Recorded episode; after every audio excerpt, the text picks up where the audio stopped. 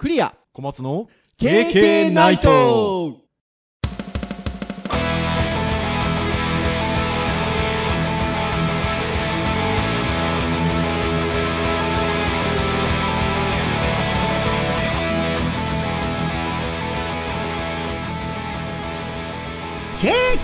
ナイトはい、ということで、208回目の配信となります。お届けをいたしますのはクリアと、はい、小松です。どうぞよろしくお願いいたします。はい、よろしくお願いしまはーい、ということで、いやー、関東は暑いですか？す。暑いですね。暑いですよね。福岡もすごい暑くてですね、寝る時とかもガンガンクーラーつけてるんですけど、ただ、暑いですかも何も、関東大変だったじゃないですか。台風直撃しました。台風直撃しましたね。相変わらずなんですけど、私は避け続けてるんですけど。そうですね。そうなんですけど、あの特に千葉方面とかね、ああ、そうですね。まだこの収録をしてる段階でも停電が復旧してないところがあって、なんか完全復旧に13日ぐらいまでかかるとかって話もあるので、13日っていうともう、これ配信されてますよ。そうですね。もうされてますね。ね。12日配信なので予定だと。で、どちらかというと、小松先生がお住まいのところってほら、都内でもどっちかというと千葉寄りじゃないですか。まあそうですね。はい。ど、どうだったんですか、実際？まあ、うちの方は、まあ、千葉の被害の写真とかに見ると比べると、全然、うちの近くは大丈夫でしたね。冠水もしてないですし、うん。ね、なんか倒れたりとかっていうのもあんまりないので、中でやっぱ物が散らかってたりはね、してましたけどね、なんはいか壊れたりとかは特にはもうなかったので、まあ、千葉に限らずだと思うんですけど、電車？ああ、そうですね。結構大変だったですよね。多分風そのものは、もう8時過ぎた時点で、結構もう空も晴れて、はい。穏やかとは言い難いですけど、まあ普通だなっていう感じでしたけど、うんやっぱね、物が飛んだりとか倒木したりとかっていうのではい、チェックで結構時間かかってましたね。うん、だからあれでしょ？小松先生も出社でいらしたと思うんですけど、はい。いつもよりはかなり時間かかったんじゃないですか？まず8時まで運転見合わせだとあはいはいはいはいはい。いうふうに発表されてて、僕そもそも普段家出るの7時過ぎなので、うん。だからまあ少なくとも、まあじゃあ8時までは一旦家にいて、えー、ツイッターなり、まあそのリアルタイム検索とかでどういうふうな反応があるかっていうのを、まあテレビ見ながらもまあ見てて、うん。で会社にはもうとりあえず電車動いてなさそうなのでっていうのは連絡してくれますっていうのはもう言ってあったので、はい。まあなんでいつもよりもあんまりこう同じ時間に出ずに結うん構オフピークじゃないですけど出ようと思って出たので、うん。結局ねいつもよりも1時間半以上遅く出たのでうん。で結果えっ、と普段よりも2時間20分遅くに着いているのでああ、余計1時間弱ぐらい。そうですねねだからちょっとあの余分に1時間ぐらいはかかっていますけどはい。僕の周りに比べたらマシでしたね全然ああ、そうですか。うん、特にね、総武線周りとかね、あと、京成線周りはね、もう結構ひどかったですね。まあね、ち千葉方面がうね、ん、やっぱり。あの陸の孤島になったってちょっと言われるような表現もされてましたもんありねま。すし、まあ、そもそも本数をもう減らしちゃってるので、うちのチームの若い子なんかは、あの、まずそもそも本数が減ってると。はい。本数が減ってて、ただもう始発で満員になっちゃうから、うん。30分おきに電車来るんだけど、満員だから1人2人乗ったらもう乗れないっていうので、入場規制がかかって、もうずっと待っても電車乗れる気配がないっていうので、まあ、戻って連絡してなんかこう、結局自宅作業みたいな感じになりましたけどね。うーん。まあでも前の時代っていうとあれですけど に比べるとリモートワーク的なこともねよっぽどよっぽどなんかその場所にいないといけないようなお仕事っていうのはありますけどうんそうじゃなければねある程度自宅からでもできるような時代にはなってますよねそうですね。まあ、情報漏洩の観点からあんまりこう、システムいじるところとかは、まあ、今のところうちはできないんですけど、ドキュメント書いてくださいっていううん 感じでしたね。いやー、まだ先ほども言った通り、ちょっとね、停電の復旧もしてないような地域もまだまだありますので、うん。早早くね、あの日常の生活が帰ってくるといいなとは思いますけどね。は皆さんね。はい。となところでございますが、今日の配信は、じゃあ、防災と、ウェブ とかじゃなくてですまあ9ね。月頭ですからね。まあね。まあやりましたけどね。うん。あの、九州地方で地震が起こった時にう、ん。そんな配信をしたこともございますが、まあ、今日はガジェット会ということで、もう雰囲気ガラッと変わりますよ。この時期のガジェット会と言いますと、アップルのイベントということで、うん。えー収録をしているこの日の前日、この日の未明っていう感じですかね、えー発表会がございまして、まあ、9月のアップルの発表会は毎年やってますが、まあ、iPhone 絡みということで、それに付随して、年によってちょろちょろっと他のデバイスが出たりとか、サービスが発表されたりとかいろいろしますけど、まあ、基本的には iPhone メインのイベントっていうところではあって、事前に昔の Apple と違ってリークされてる情報もあったりとか、いろいろしてはおりますが、まあ、その通りだったもの、出なかったもの、いろいろありましたので、トントントンと今日はお話をしていこうかなというところでございますよ。まあ、あれですね。もう、もうちょっとで4周年ですけど、はい。毎年この時期にやってるので、何気に5回目なんですね。そうなんですよ。で、前、でその時が6の話してた時ですからね。そうです、そうです、本当にそうです。早いもんですよ。まだあの、ユーストリームだ、YouTube ライブだっていう形で、あの、KK ナイトやってた頃には、モックも作りましたからね、私ね。そうですね。作ってましたね。そんな時から数年経ち、今日もこの日がやってきたということで。ちなみに、生で見ました？いや、がっつり寝てましたね、もう。そうですよね。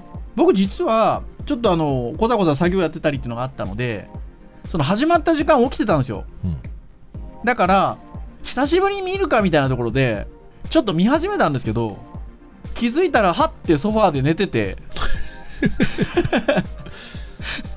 そしたら、あの、知らない間に30分ぐらい寝てたんですよ。はで、まあ、まだやってたんですけい。ど、はい。もういいと思って、そのまま寝ました。なので、開けてから後追いしましたけど、あの最初の方は見、だからちょっと見ましたよ。うん。きあの意識があるのは最初の10分ぐらい 意識が ありました。はい。まあそんな、えー、アップルデーということなんですが、ギズモードさんのアップル発表まとめ、新 iPhone、新 Apple Watch、もろもろのポイントとリンクはここでという記事がございます。アドレスは例によって KK の公式サイトにも載せますが、ギズモード、アップル発表まとめぐらいのキーワードで検索をしていただくと、えー出てくるんじゃなかろうかと思いますので。ギズモードさんにはあの動画なんかも上がってるんですよね。うん。コンパクトにまとめた。それも分かりやすかったりしますので、まあ、ぜひ皆さん、あの何かこの配信を聞いて、もうちょっと詳しくいろいろ見たいなと思ったら、そういったサイトや動画なんかも見ていただけるとよろしいんじゃなかろうかと思いますが、はい。一応このギズモードさんのページが時系列に沿ってコンパクトにまとめてあるので、ちょっとこれを見つつお話をつらつらと経験でやっていこうかなと思っておりますが、一番最初に発表されましたのは、事前にもうサービスは春頃に今年始まりますよって言ってたやつなんですけど、Apple アーケードが紹介されました。これは何ですか？ゲームですか？ゲームです。えーっと、いわゆるサブスクリプションのゲームですよ。いわゆる500円、例えば月500円って書いてあるのかな？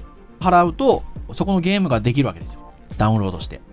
なので、いわゆるアプリだと、つどつどそのゲームアプリをダウンロードしたり、まあ場合によっては有料で買ったりするわけじゃないですか。まあこの名前の通りというんでしょうか。アーケードゲームがあるような感覚ですかね。月々600円払ってたら、そこにあるゲームが楽しめるよっていうスタイルのもので。うーん。で、当然なんですが、Mac でも iPad でも iPhone でも的なところだとは思うんですよね。ほうほうほはい。コナミとかカプコンとか参加するんですよ。ねフロッガーとか書いてあるけど超懐かしいそう。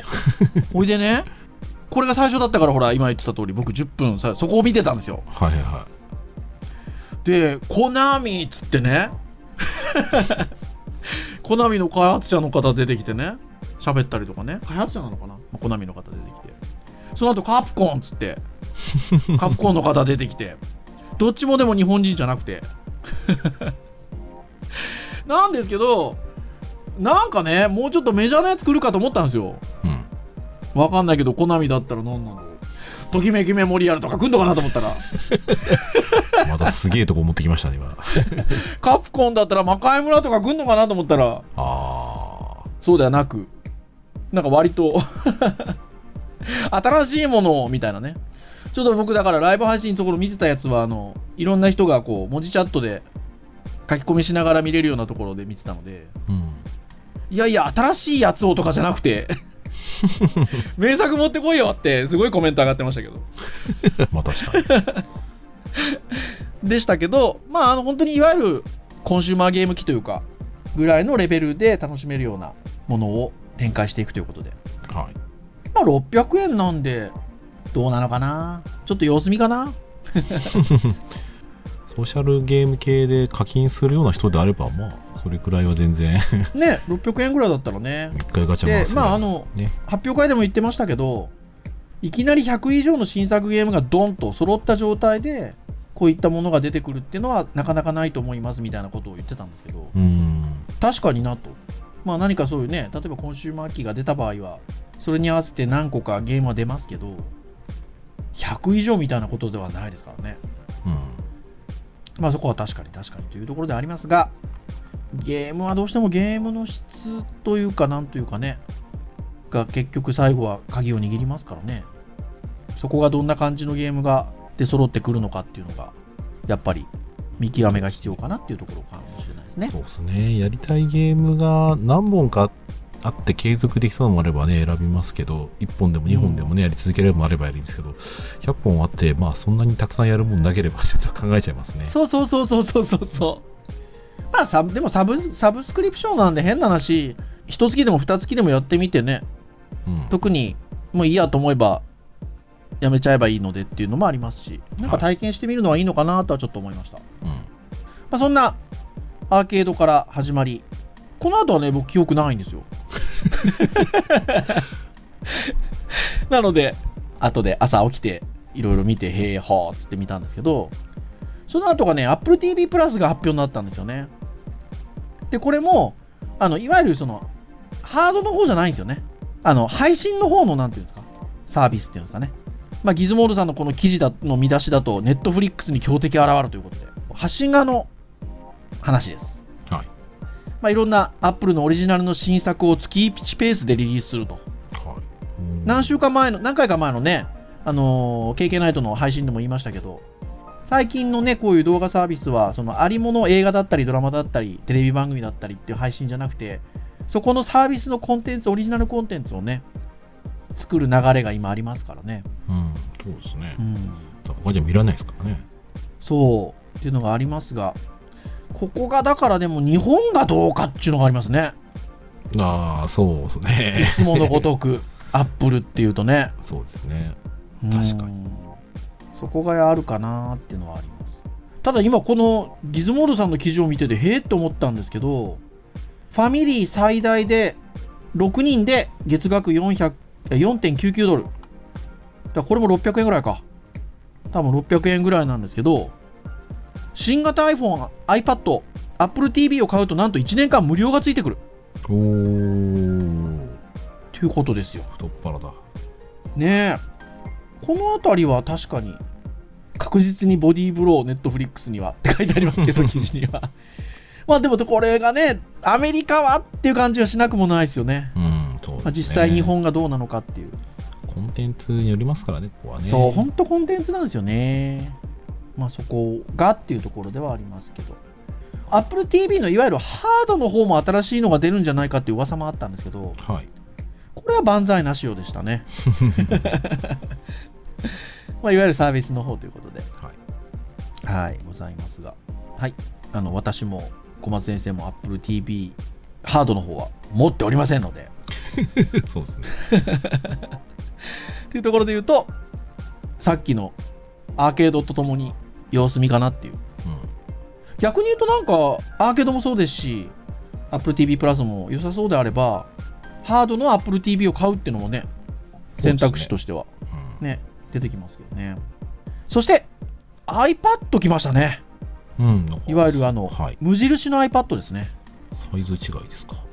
はい。ずっと、あの、無印の iPad は、9.7インチっていうね、うん。決まったサイズというとあれですけど、絶妙なサイズ感。タブレット系のオフィスが無料で使えるサイズ感。10インチ以下。来てたんですが、まずちょっと大きくなったと。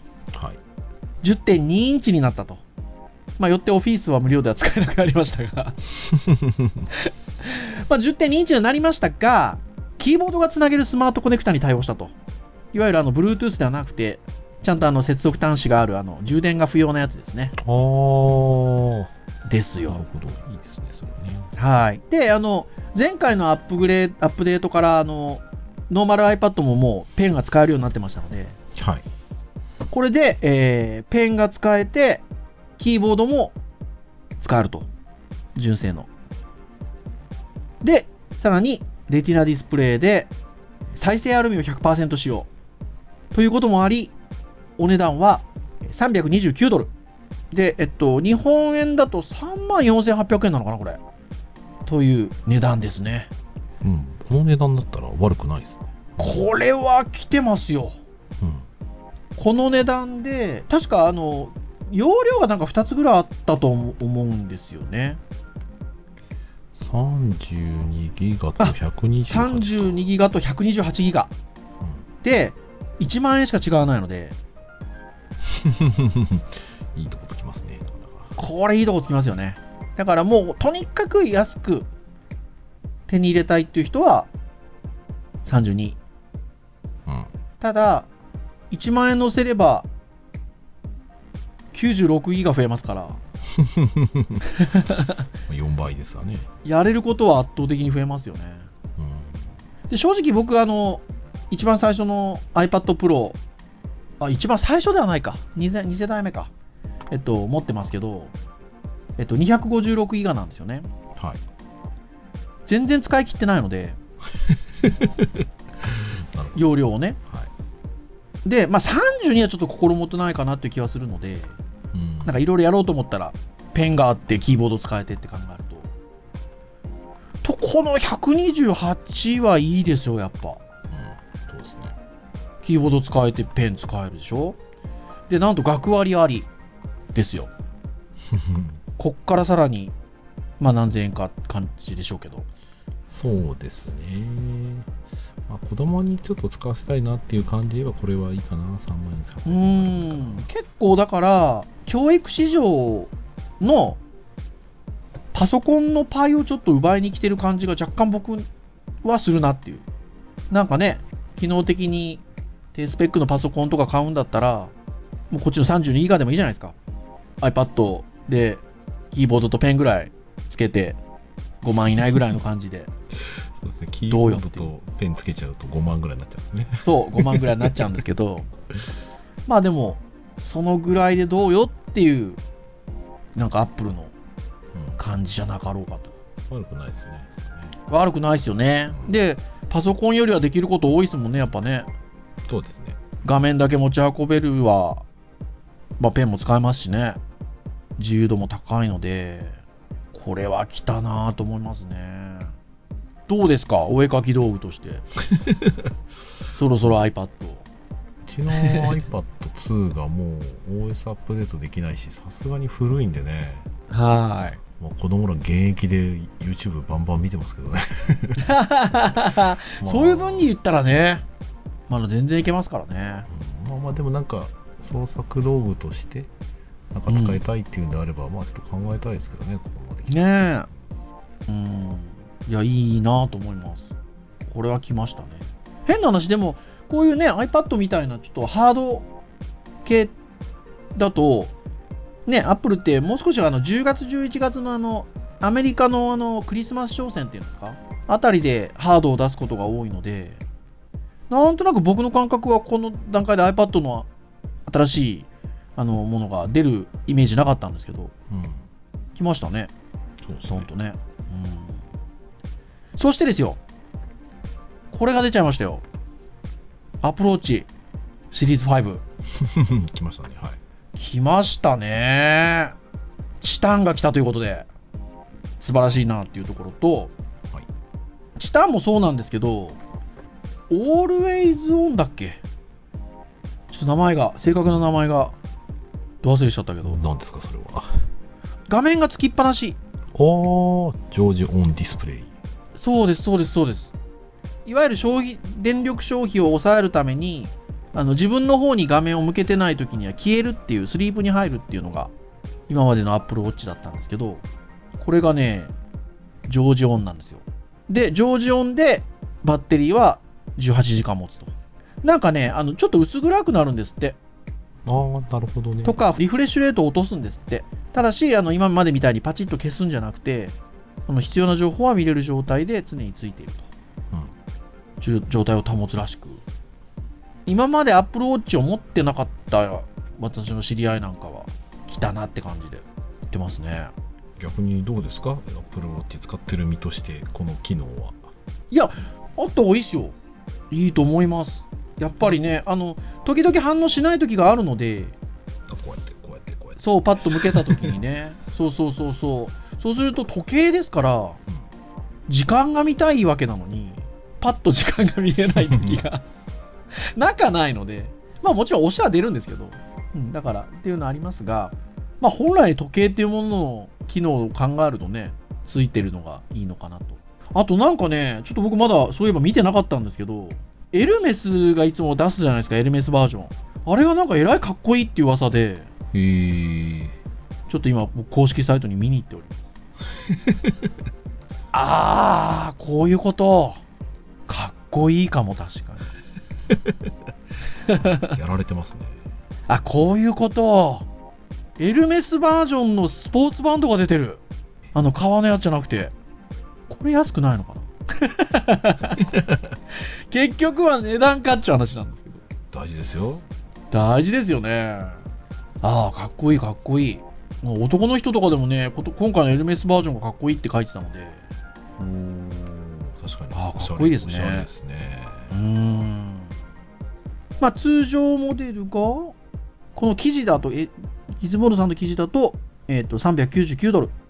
セルラーモデルが499ドル。ということで、9月20日から発売ですね。うことです。私がシリーズ2なので、ん。おそろそろいいんじゃないですか？もうね、3つもバージョンが変わっちゃいましたねっていう感じなんですけど、この KK ナイトをやってる時に Apple Watch を手に入れ、はい今も、この収録をしてる今も身につけておりますけれども、まあ、数万円するじゃないですか、変な話。きますね。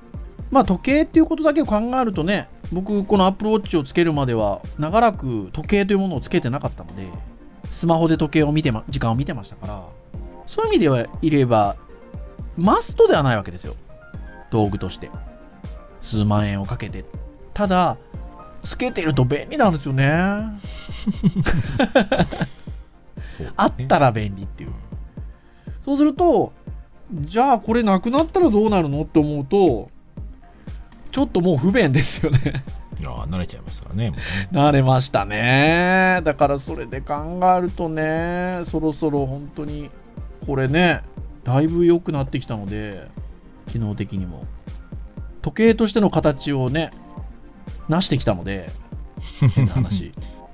まあまあ、でもか Apple、Apple Watch らしさ、うなぎさんずっと残してますからね。うーん、回ではあるけどね。しかしまあ、うーん、ちょっとまだね、これを使い続けようかなというところでございますけれども。あの、OS はアップデートできるじゃないですか。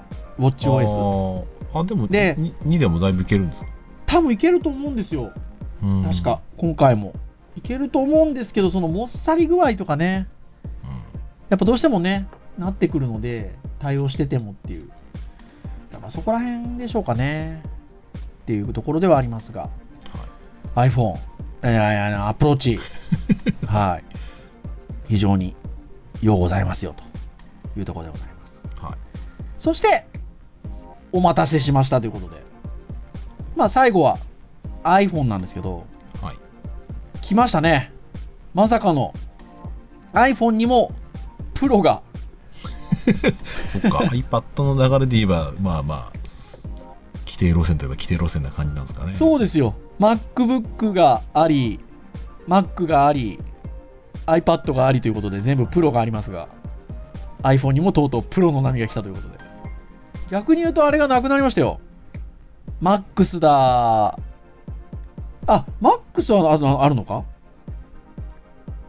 あ、一応ありますよ。そうですよね。はい。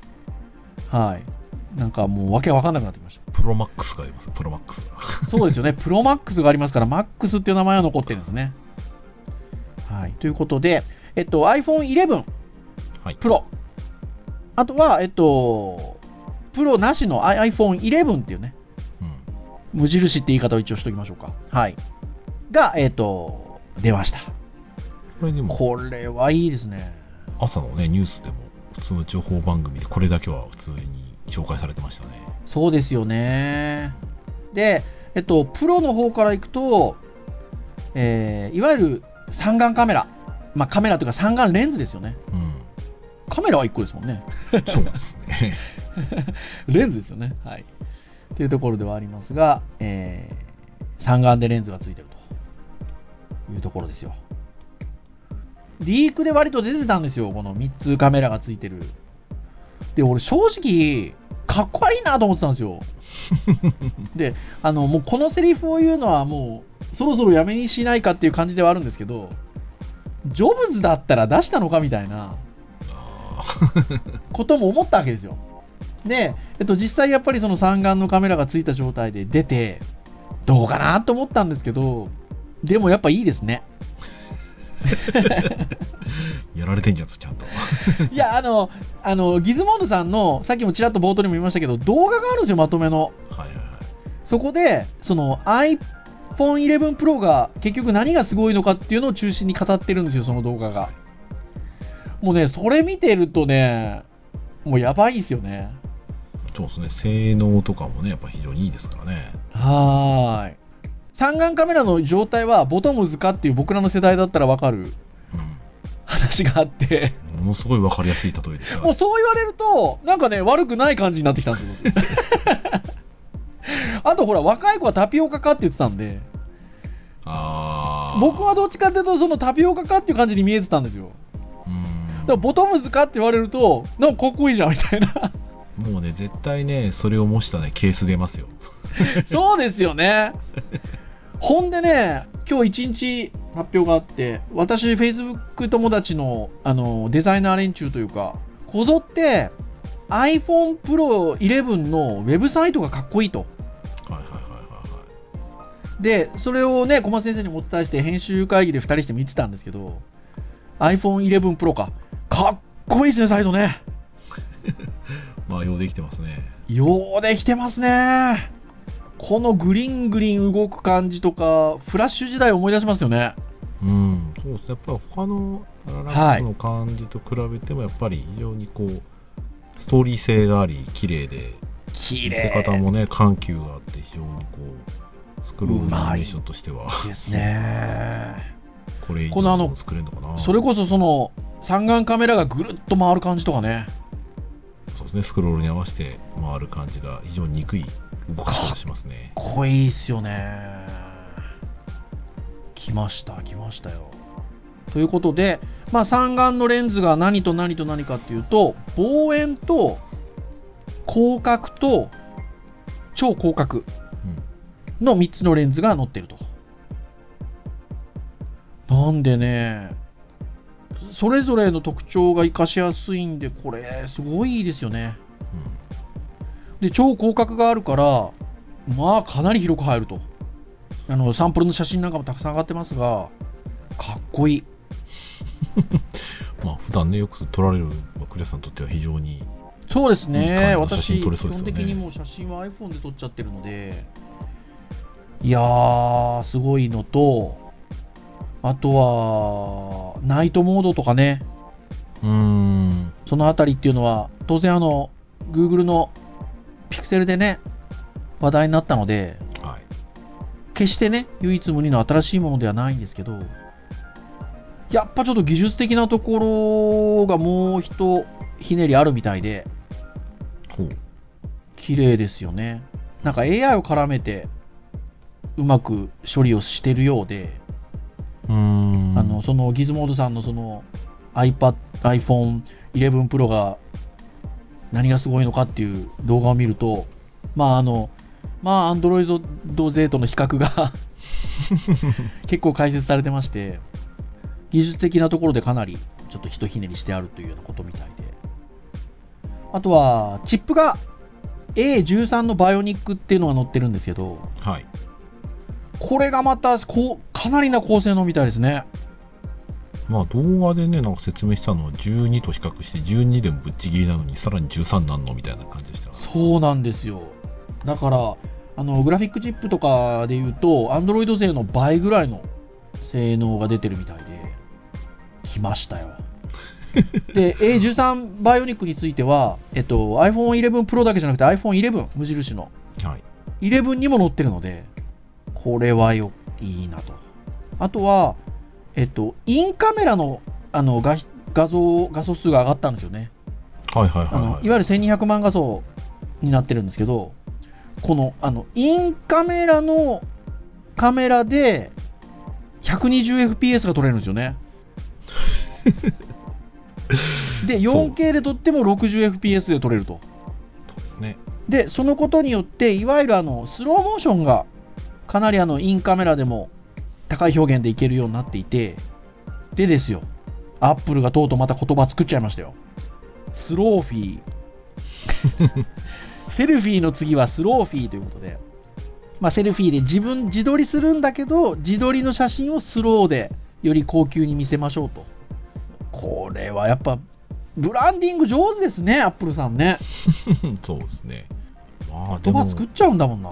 そうですね。でも、スロー、120fps ってことは、えっ、と、テレビだと、えっ、と、まあ、およそ30ですからね。1秒間に29.97 15枚を操作点で割って29.97枚取ってるので、まはい。あ少なくとも、えっと、4分の1の遅さで、はい。えー流すことができるうん。ことに計算になりますね。そうです 4K よでねも半分、まあ、もうちょっと、うん、フレームレート下げれば、もっとあの遅くもできますんで。はい。これがね、やっぱで、あのーね、あの、YouTube なんかも研究されてる方なんかの話を聞くと、やっぱりこう美しい綺麗な表現をしていこうとすると、スローモーだと話をはしていて、で、それはどっちかっていうと、動画全般の風景撮ったりとか、みたいなところでの表現の手法として、えっと、スローモーションを使うと、ちょっとレベルの高い映像表現ができますよって話なんですよね。うーん。そこをセルフィーに持ってくるっていうそのこのインカメラのところがね、うまい。で、これも無印もいけるんですよ。なんですよ。ちょっとあの 4K だなんだっていうのはひょっとしたらちょっと差があるかもしれないですけど、はい。基本的には無印の iPhone11 もいけたはずなので、チップがね、新しいの乗ってるってことはそういうことでしょうね、きっとはい。なので、これは来てると。で、どれを買うんですか？ああ、そうなんですよ。あのちなみに僕は iPhone8 なので、2年目なんですよ。おまあ、いわゆるあの周期みたいな話で言うと、僕、毎年2年に1回買い替えてるので、まあ、ただね、あの僕、iPhone8 からはあの、いわゆるキャリアじゃなくて、Apple Store で買ってるので、あのはい縛られてるわけではないんですけど。ただ、まあ、ちょうど周期で言えば2年ということで、まあ、1月に買ったので、あと3ヶ月ぐらいあるんですけど、これ本当にね、今ちょっと無音になったと思うんですけど、悩んだんですよね。いや、うんちょっと実物とかはまた見てからっていう話はありますけど、はい。今今の感じだと、11かなっていう感じはしてるんですよね。うーん。プロじゃなくて。11はちなみに今までのあの 10R の後継なんですよね。はい。いわゆるプロは 10S のとか 10SMAX の後継なんですけど、は 10R だとカメラ一眼だったんですよね。い。うんカメラというかレンズがね。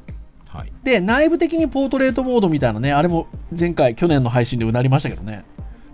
なんでカメラが1個しかないのにポートレートモード撮れるんだみたいな話をちょうど1年前にしたじゃないですか。そうですね。そう。なんですけど、えっと、あれソフトウェア的にやってたんですよね。うん。で、今回はその後継である iPhone11 は、えっと、二眼なんですよ。はい。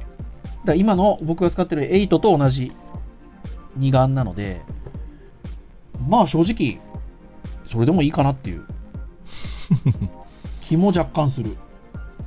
ですね。まあ。何よりも値段が違うんですよ、結が。構。まあそうですね。うん、そこが大きくて、まあ、あれですよ。多分、あの、かの、我々のね、あの、知り合いのはい。T 先輩から多分あったら1台コンデジ買うぐらいの気持ちで3万出してお子さんのあの望遠を取った方がいいんじゃないですかねこう煽ってきそうなね今、小松先生のいいワードが出ましたけど、えープロは3眼、えー無印は2眼。何が足りないかっていうと、望遠を取っちゃってるんですよね。そうですね面白くないですか？でも、広角と超広角を載せる二眼って意外と実はないらしいですよね。うんないでしょうねうんね だから、どっちかっていうと、無印の方は、ちょっと気軽にこう自撮りしたりとかするライトユーザー向けというんでしょうかね。そうですねそっちに寄せた感じですよね。そうですね。さすがにこれにねリッチマンレンズつけれるかどうかわかんないですからね。まさにあの佐藤リッチマンさんがあのもうプロだとリッチマンレンズつけてたようなのがもう最初からついてますみたいな。コメントをされてましたけど。もうそうですね。色がねまだ微妙に違うんですよね、うん。あの11の色のラインナップとえっとプロの色のラインナップが。でそのあプロのねグリーンが結構綺麗っぽいんですよねー綺麗ですね で、11のグリーンはもっと薄いんですよ。まあ、それはそれで上品っちゃ上品なんですけど、ちょっとあのね、グリーンはね、ほんとボトムズかっていう。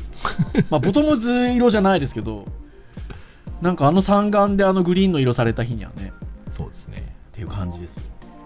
ってなところで iPhone がかなり進化をしておりますので、やっぱ実物を見たいですね。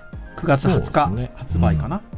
予約は確か13日からかなんかだったので、はいもうね、大変でしょ、多分。私たちの周り、信者と呼べるような人がいっぱいいるんで。まあまあまあレビューは上がってくるでしょうねねえ。あのね、今回ちょっと時間遅いんですよ、予約。いつもほらうん4時ぐらいだったじゃないですか、午後。はいはいはいはいはい今年、今回はね、9時なんですよ、夜の。え9月13日午後9時から。ー、なんですかね会社の退社時間に合わせてくれてるんですかねなんですかね。なのでね、この配信が12日の予定ですから、えー配信日の次の日は予約祭りと。で、その13日から1週間経って20日になりますと、購入したいお祭りがまた繰り広げられるでしょうということで、はいはい。まあ、私どもはそれを生温かい目で見守りましょうという。まあまあ1月までね、猶予ありますからね、まあプロなのはいか無印なのかっていう。本当そうですよ。ところでございますよ。